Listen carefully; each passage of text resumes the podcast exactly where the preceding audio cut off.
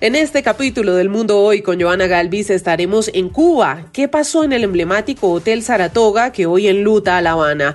Vamos a conocer a la primera mujer afroamericana y abiertamente homosexual que tomará la vocería de la Casa Blanca. Y desde España, el Pollo Carvajal quiere hablar. Al parecer tiene datos que le interesan a Colombia. ¿Qué querrá decir? Y echamos un vistazo a la guerra entre Rusia y Ucrania. El enfrentamiento ahora se vive en la red.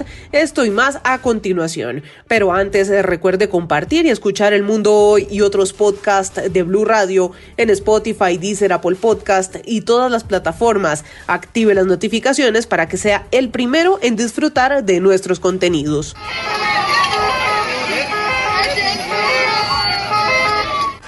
Miren, esto es un cadáver que está aquí ahora mismo.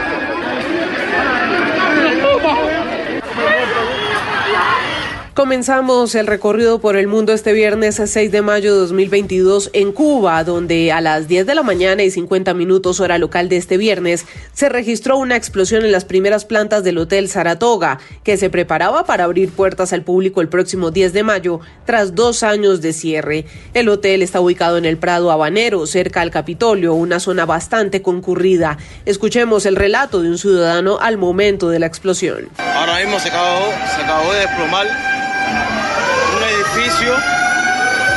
Los oídos me retumbaron, nada más que y todo lo bien viene para acá ahora. Estaba yo sentado en el, en el policlínico, aquí en el, en, el, en el dentista. ¿Qué dirección es esta? ¿Qué dirección es esta? Bueno, cerca, cerca de Ejido.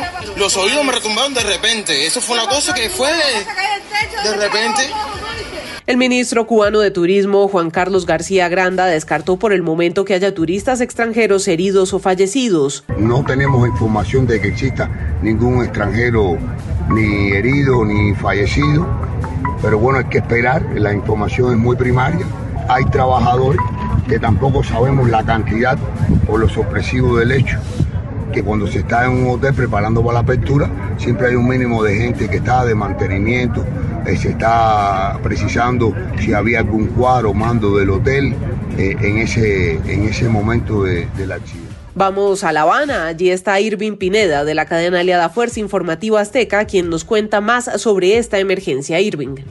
Así es, 90 años de historia han quedado hecho, añicos han quedado derruidos, han quedado en escombros. Estamos en lo que ya se conoce como la zona cero después de este estallido en el emblemático hotel eh, Saratoga. Además del hotel quedaron automóviles sepultados. La investigación radica en que se estaba cargando eh, gas, se cargó mal el gas. Esto eh, provocó que, que hubiera un estallido. No sabemos si fue una fuga todavía. Aquí las autoridades no lo determinan. Lo que sí podemos ver es que todavía pues permanecen los comandos de rescate que son las unidades en mayúsculas de los bomberos y continúa eh, también pues la labor de los militares, está eh, las fuerzas eh, de seguridad rodeando enfrente de lo que es el Capitolio de La Habana. La verdad es que lo más importante en este momento es uno rescatar a las personas que pudieran estar en medio de estos escombros y número dos y tampoco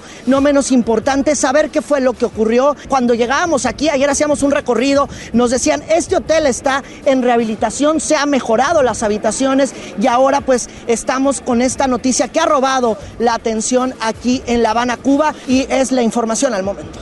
Gracias, Irving. Y de Cuba vamos a Estados Unidos. Karine Jean-Pierre será la nueva secretaria de prensa de la Casa Blanca, la primera mujer afroamericana y abiertamente homosexual que tendrá la responsabilidad de comunicar a la prensa los mensajes del gobierno. Esto tras la salida de Jem Psaki, una fiel escudera de la administración de Joe Biden. Carlos Arturo Albino en Washington nos cuenta más sobre este cambio. Karine Jean-Pierre asumirá el puesto el próximo 13 de mayo en reemplazo de Jem Psaki. Será además la primera persona abiertamente gay en ese puesto clave de la Casa Blanca. El presidente Joe Biden anunció que la Casa Blanca tendrá a la primera mujer afro en el cargo de la Secretaría de Prensa. Jim Perry actualmente se desempeña como subsecretaria de prensa principal de la Casa Blanca. Thank you for the question. Um, you know, it's it's a real honor to be standing uh, to just be standing here today. It, it doesn't. Um, Dice que es un verdadero honor estar allí y aprecia la naturaleza histórica. Jim Perry se ha desempeñado en el equipo de comunicaciones de la Casa Blanca desde que Biden asumió el cargo. También fue asesora de su campaña y jefa de gabinete de la vicepresidenta Kamala Harris. Muy bien, Carlos, y vamos a Europa. En España, el pollo Carvajal sigue en su estrategia para tratar de evitar la extradición a Estados Unidos y en las últimas horas su abogada ha vuelto a insistir en que su cliente tiene información relevante para países como Colombia. Enrique Rodríguez. El que fuera jefe de la inteligencia venezolana, Hugo Armando Carvajal, está detenido en España desde septiembre de 2021 y lucha tras ese apresamiento por evitar su extradición a Estados Unidos.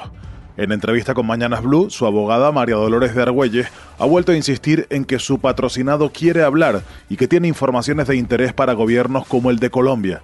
Sin embargo, preguntado por la reciente negativa de Carvajal a hablar con la magistrada que se había desplazado desde Bogotá a Madrid, ha explicado que... Porque dice que muchas de las cosas que podrían eh, ser interesantes para Colombia no son cosas para tratar en un tribunal de justicia, sino para tratar a nivel diplomático. Cuestionada posteriormente sobre si los cambios de rumbo en las declaraciones de Carvajal en lo que afecta a Colombia tienen que ver con una estrategia para evitar su extradición, la abogada ha señalado que... Pero no es por detener la extradición, ya le digo que no es una condición, ni un impedimento, ni tiene relación con, con la extradición, porque ya además no creo que Colombia pudiera hacer algo para, para detener la extradición. Recordemos que Carvajal está solicitado en extradición por Estados Unidos, que lo reclama por un delito de narcotráfico.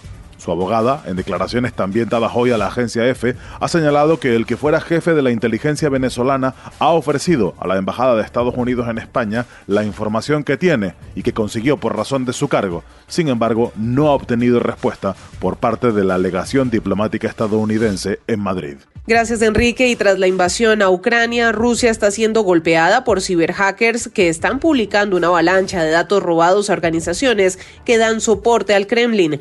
Esto según un reportaje del Financial Times. Silvia Carrasco. Se trata de medios de comunicación, grupos o empresas apoyados por el gobierno ruso.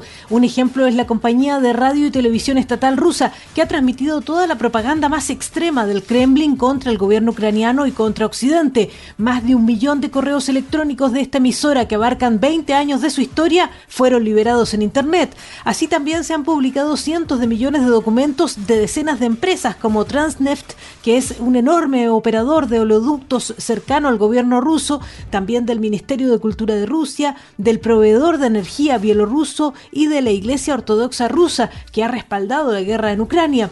Juan Andrés Guerrero Saade, investigador de Sentinel One, un grupo de seguridad cibernética, dice que Rusia está siendo pirateada a una escala sin precedentes, pero por atacantes de nivel inferior. Explica que hay decenas de terabytes de datos que simplemente están cayendo del cielo. Lo que explica es que estos hackers están robando esos documentos y luego aparecen en Internet jactándose de lo que le han hecho al gobierno ruso, pero no saben mucho qué hacer con esos documentos. Gracias Silvia y aunque este recorrido por el mundo se detiene por el momento, no olvide compartir y escuchar El Mundo Hoy y otros podcasts de Blue Radio en Spotify, Deezer, Apple Podcast y todas las plataformas. Active las notificaciones y disfrute de nuestros contenidos en cualquier lugar y momento del día.